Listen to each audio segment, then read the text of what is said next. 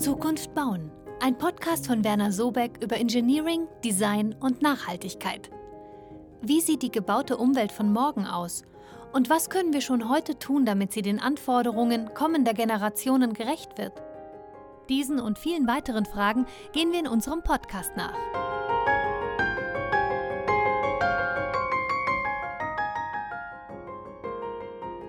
Herzlich willkommen zu einer neuen Folge von Zukunft bauen. Wir sprechen heute über das bislang größte Holzmodul-Bauprojekt Deutschlands, und zwar das nachhaltige Stadtquartier P18, das gerade in Bad Cannstatt bei Stuttgart entsteht. Ein Ziel, das sich die Planerinnen und Planer bei Werner Sobeck für alle ihre Projekte gesetzt haben, ist es, mit weniger Material für mehr Menschen zu bauen.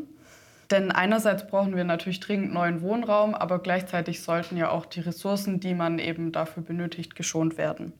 Wie genau beides gelingen kann, zeigt das aktuelle Projekt P18 in Bad Cannstatt. Das Quartier besteht aus insgesamt sechs Gebäuden und die Gebäude setzen sich wiederum aus vielen verschiedenen Modulen zusammen, die dann bald für das Personal des Klinikums Bad Cannstatt als Wohnraum dienen. Und ich spreche heute mit Max Manschreck, er ist Projektleiter von P18 und er erzählt uns, wie er und sein Team es geschafft haben, materialsparend neuen Wohnraum zu schaffen und das auch noch innerhalb kürzester Zeit.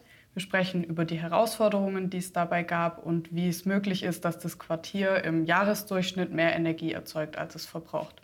Ich bin Luisa Jirk von der Filmproduktion One Morning und freue mich, dass du da bist, Max. Super. Ich freue mich auch, dass ich hier sein darf. Ich freue mich in erster Linie ganz besonders, dass ich in diesem Rahmen mein Herzensprojekt, das Projekt P18, vorstellen darf.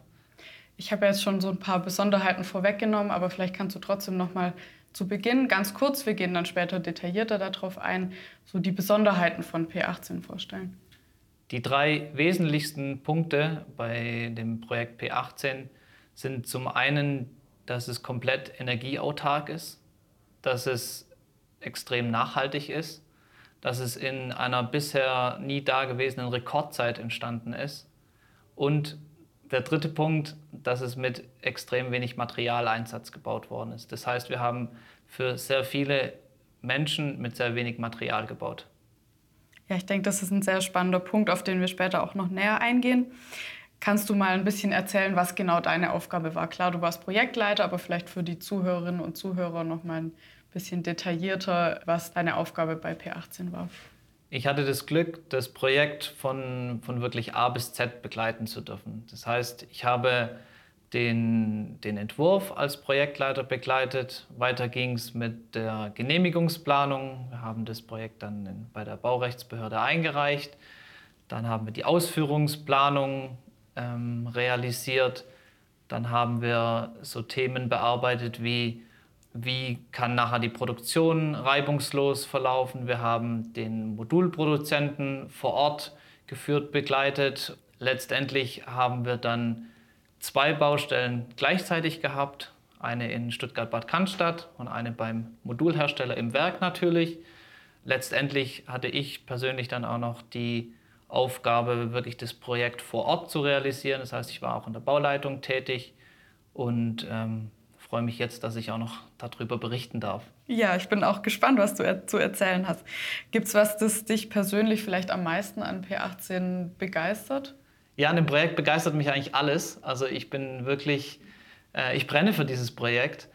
Ich bin persönlich, komme aus dem Leistungssport, bin ähm, viele Jahre begeisterter äh, Sportler gewesen und Leistungssportler haben, glaube ich, alle eins gemeinsam, dass sie gerne neue Wege gehen, dass sie Herausforderungen lieben und Extreme.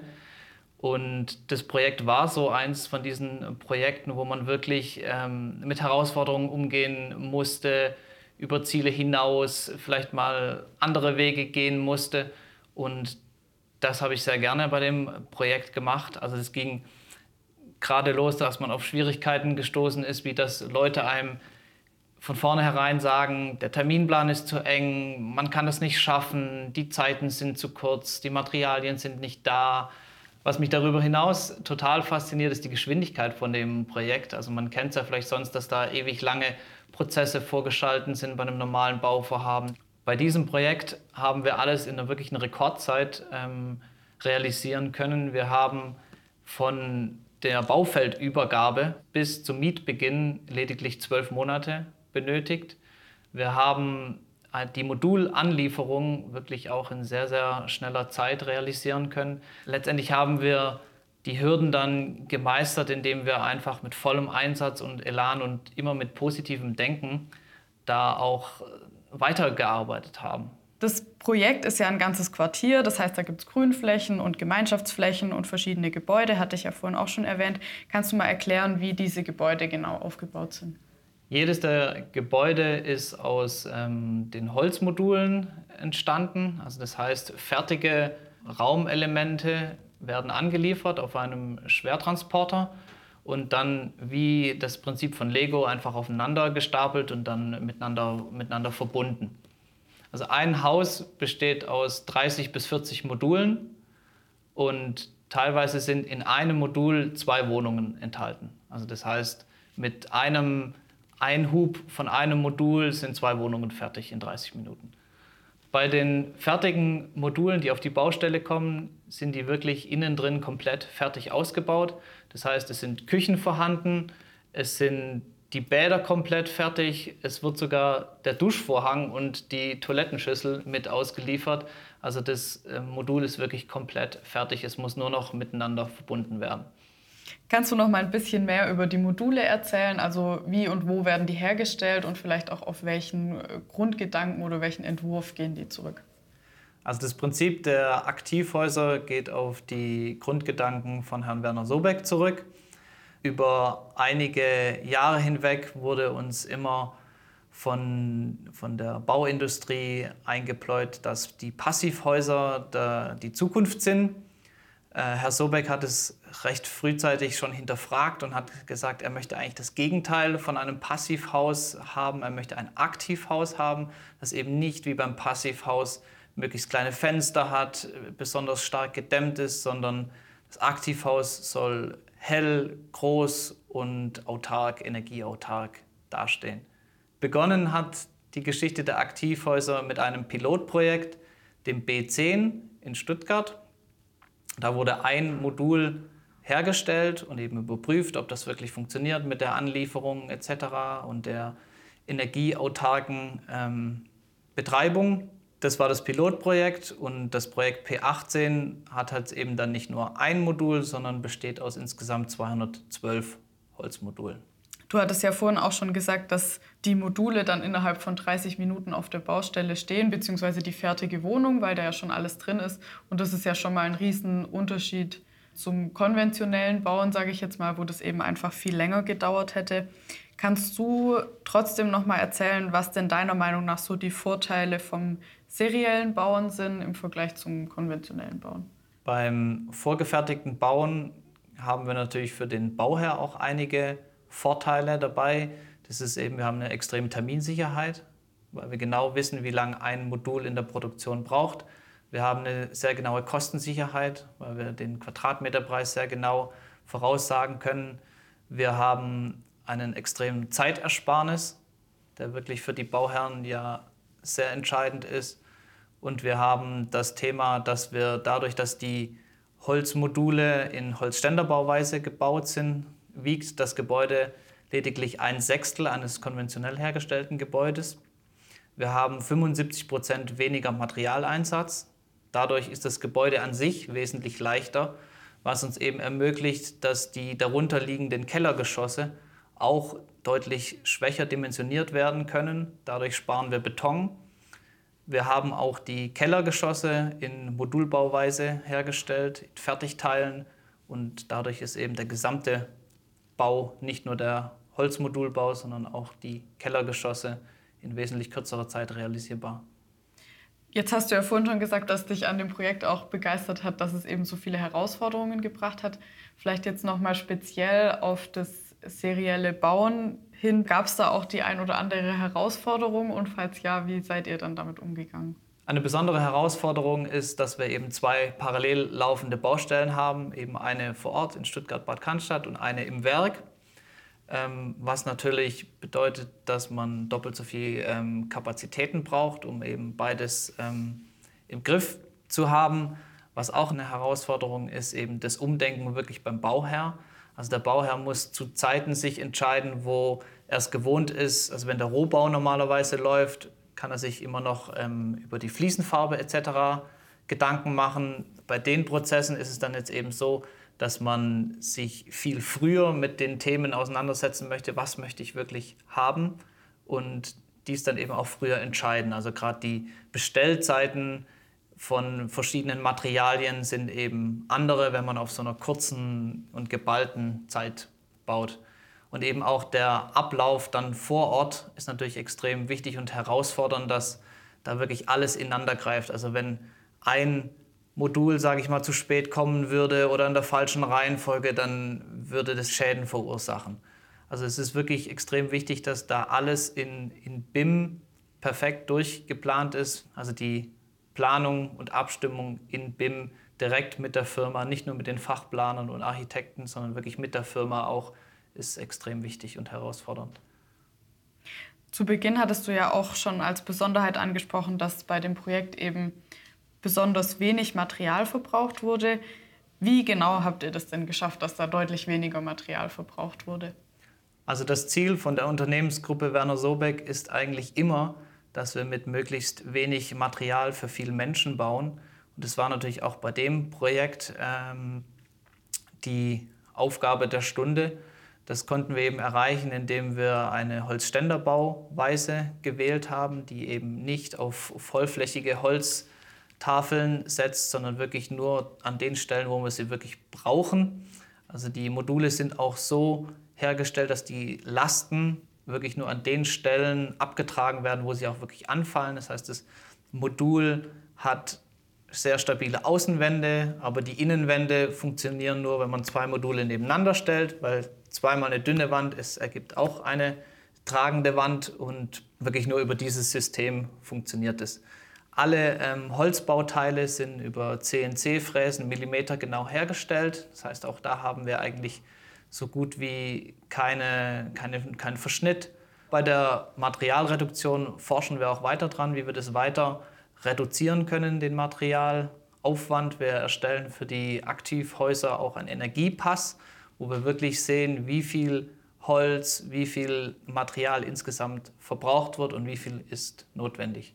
Jetzt spielt es ja insgesamt in der Baubranche auch immer eine wichtige Rolle, inwiefern man bestimmte Materialien recyceln oder Gebäude später umnutzen kann. Inwiefern würdest du denn sagen, ist es bei den Modulen von P18 möglich? Unser Ziel ist es natürlich, möglichst viel des Holzmoduls nachher wieder zu recyceln. Deswegen setzen wir eigentlich überall, wo es geht, auf Schraubverbindungen. Wir versuchen sogar Nagelverbindungen zu vermeiden, weil eben es auch schwieriger ist, die Nägel später zu entfernen, wie eine Schraube zu lösen. Deshalb würde ich sagen, dass wir einen sehr hohen Anteil an recycelbaren Elementen in den Aktivhäusern verbaut haben. Die Konstruktionsbalken, die wir in den Holzmodulen verwenden, sind unbehandelt, also jederzeit recycelbar. Die Fassade, die um die Gebäude herum angebracht ist, ist auch nur zweifach geölt. Das heißt, auch die Fassade mit 6700 Kubikmetern Holz kann recycelt werden. Jetzt hast du ja auch gerade schon das Thema Holz nochmal angesprochen. Ihr habt ja dort bei dem Projekt viel mit Holz gearbeitet, beziehungsweise bei den Modulen. Jetzt ist ja aber Holz als Baustoff ein kontrovers diskutiertes Thema. Werner Sobeck selbst hat ja zum Beispiel auch in seinen 17 Thesen gesagt, dass die Menschheit eigentlich über zu wenig Bauholz verfügt. Was sagst du denn so zu dem Thema Bauen mit Holz? Was sind vielleicht die Vor- und Nachteile? Also es gibt auf jeden Fall nicht genug Holz, um für die gesamten Bauaufgaben, die in der nächsten Zeit anstehen, alles mit Holz zu bauen. Das ist, denke ich, klar. Und daher sollten nur die Projekte wirklich in Holz umgesetzt werden, die Sinn machen. Das Projekt P18 hat in Holzbau Sinn gemacht und deswegen stehen wir auch da dahinter. Die Vorteile von Bauen mit Holz sind wirklich, dass wenn man einmal mit Holz gebaut hat, dieses Raumgefühl, was man mit einem Holzbau entstehen lassen kann, sind wirklich einzigartig. Wenn wir in unsere Holzmodule reingehen, auch nach Jahren noch, man riecht es einfach, dass es ein Holzbau ist. Es ist wirklich ein unglaublich schönes und angenehmes Raumklima. Beim Bauen mit Holz ist, gibt es sicherlich auch Nachteile. der Wald ist keine Holzfabrik. Wir können nicht unendlich viele Baumaterialien Holz entnehmen. Holz ist ein sehr guter Werkstoff, ist aber nur regional und begrenzt verfügbar. Das heißt, wir müssen an den Orten, wo es Sinn macht, mit Holz zu bauen, sollten wir mit Holz bauen, kann man mit Holz bauen. Aber in Regionen, wo kein Holz verfügbar ist oder wo der Antransport sehr schwerfällig ist oder sehr viel CO2 ausstößt, ist von einem Bauen mit Holz natürlich abzuraten. Wir müssen unbedingt, um das Prinzip der Nachhaltigkeit weiter fortführen zu können, mehr Bäume pflanzen, ohne den reinen Profitgedanken da in den Vordergrund zu setzen. Also es ist wirklich wichtig, Bäume zu pflanzen, ohne nur an den Nutzen zu denken. Was auf jeden Fall noch verbessert werden muss im Holzbau, ist auch, dass wir aus den Bäumen mehr rausholen können. Wir haben ja einen runden Stamm.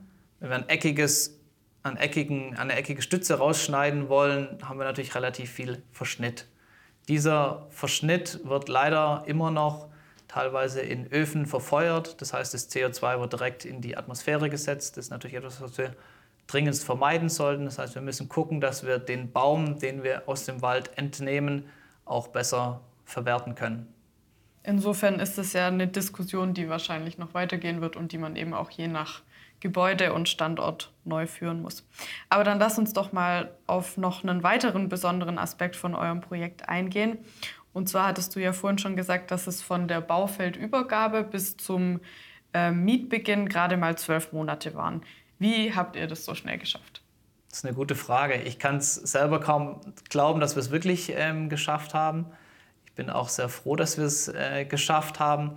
Es lag natürlich daran, dass es sehr gut vorgeplant war. Das heißt, die Planungsphase war eine sehr intensive Phase. Mit einem Schlüssel des Erfolgs ist, dass alle Planungsleistungen aus einem Hause kommen, aus der Unternehmensgruppe Werner Sobeck. Aktivhaus ist Generalübernehmer bei dem Projekt und hat zusammen mit der Werner Sobeck Gruppe dann eben die gesamten Planungsleistungen erbracht. Das heißt, Tragwerksplanung, Projektsteuerung, die komplette Architektur, die BIM-Planung, HLS-Planung, Nachhaltigkeitsberatung, Bauphysik, das wurde alles aus einer Hand geleistet. Was würdest du sagen, was für eine Rolle spielt das vielleicht auch gesellschaftlich, dass solche Projekte schnell umgesetzt werden? Ja, die Regierung hat im Koalitionsvertrag festgehalten, dass wir jedes Jahr 400.000 neue Wohnungen herstellen sollen. Das ist eine Zahl, die klingt jetzt erstmal relativ groß, aber global gesehen ist es jetzt eine relativ kleine Zahl. Bei einem Bevölkerungswachstum von 2,6 Personen pro Sekunde müssen wir natürlich extrem viele Wohnungen herstellen, um wirklich für diese Vielzahl an neuen Bewohner auf unserer Erde auch wirklich Wohnraum herstellen zu können. Die Regierung hat es im Koalitionsvertrag festgehalten. Dort steht auch drin, dass der modulare serielle Wohnungsbau gefördert werden soll. Besonders wichtig ist, dass wir bezahlbaren und auch klimagerechten Wohnungsbau herstellen. Und da bietet das Leuchtturmprojekt P18 natürlich die Vorlage dafür.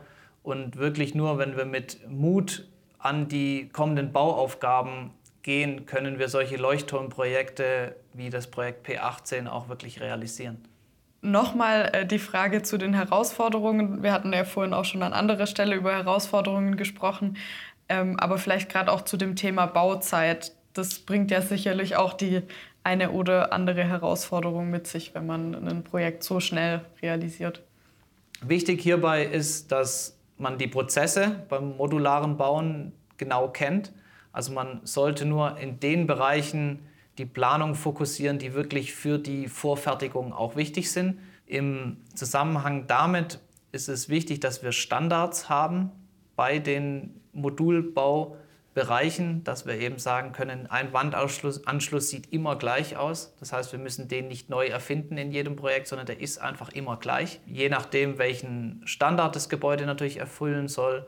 Letztendlich funktioniert die Produktion vor Ort auch wirklich wie in der Automobilindustrie. Also dieses Modul steht auf einem Art Schlitten und der Schlitten fährt durch die Halle und je nachdem, an welchem Stand dieses Modul gerade ist, kommt entweder der Fliesenleger rein, legt die Fliesen im Modul im Bad aus oder eben die Küche wird installiert und so fährt dieses Modul Stück für Stück immer entlang Richtung Ausgang und am Ende wird es dann eben auf den Schwertransporter geladen.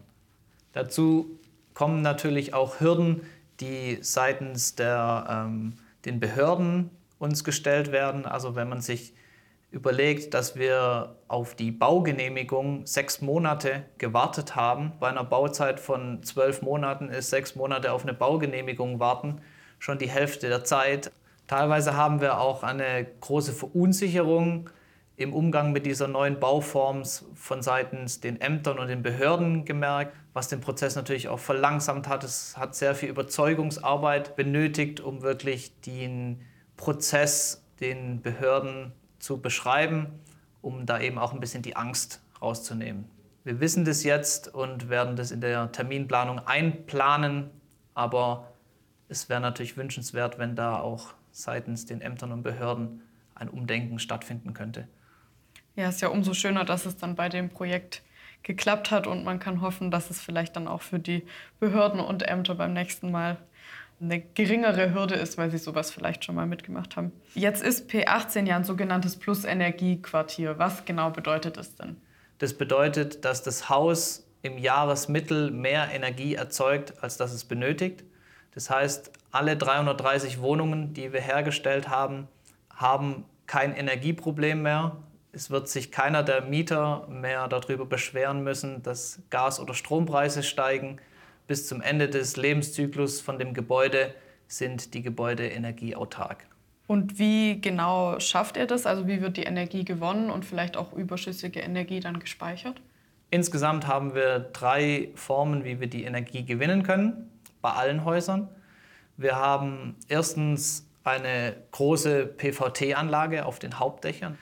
Dann sind im zweiten Schritt auf allen Balkondächern, jede Wohnung hat einen Balkon, sind PV-Kollektoren aufgebracht und an den Häusern 3 bis 6 sind jeweils an den Südfassaden komplett flächig sogenannte Fassaden-PV-Elemente angebracht worden.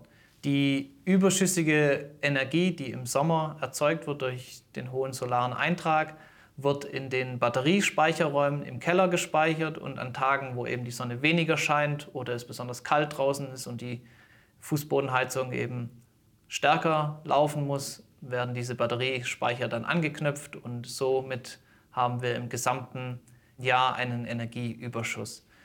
An dieser Stelle möchte ich auch noch mal den Mut des Bauherrn hervorheben, der wirklich unserem Konzept so vertraut hat, dass er gesagt hat, nee, verzichte auf den Fernwärmeanschluss und so eine Entscheidung sollte wirklich auch an andere Bauherren gehen, die sich das als Vorbild nehmen sollten und im Energiekonzept vertrauen und da neue Wege zu gehen.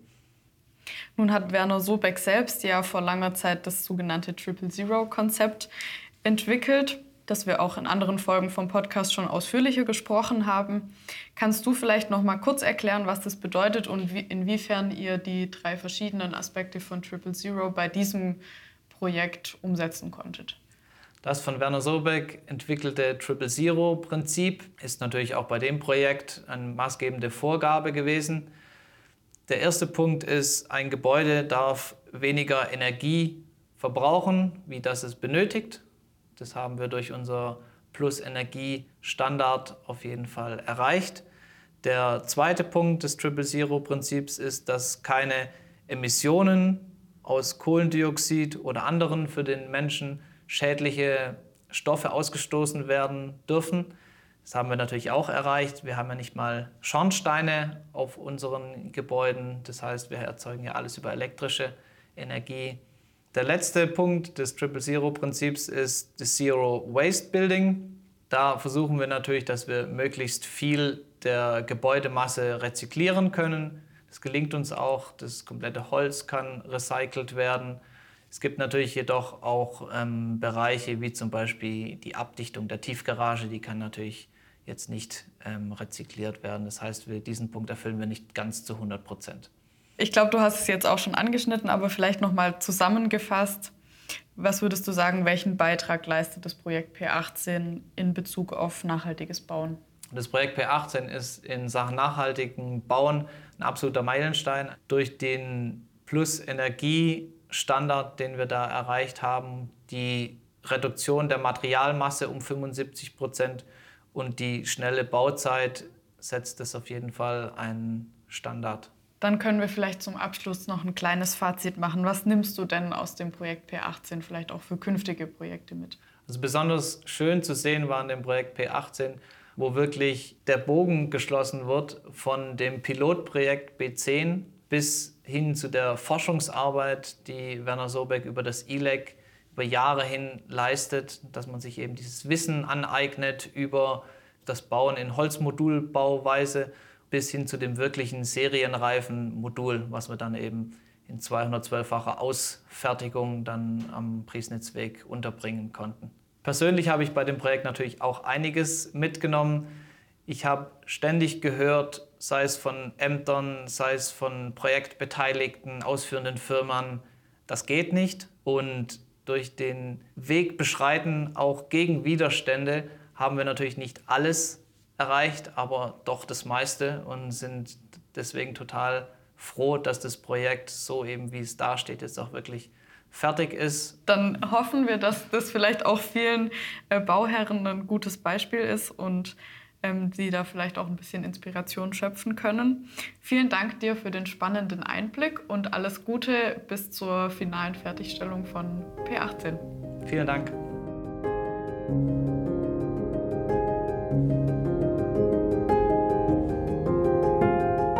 Das war Zukunft bauen, ein Podcast von Werner Sobeck.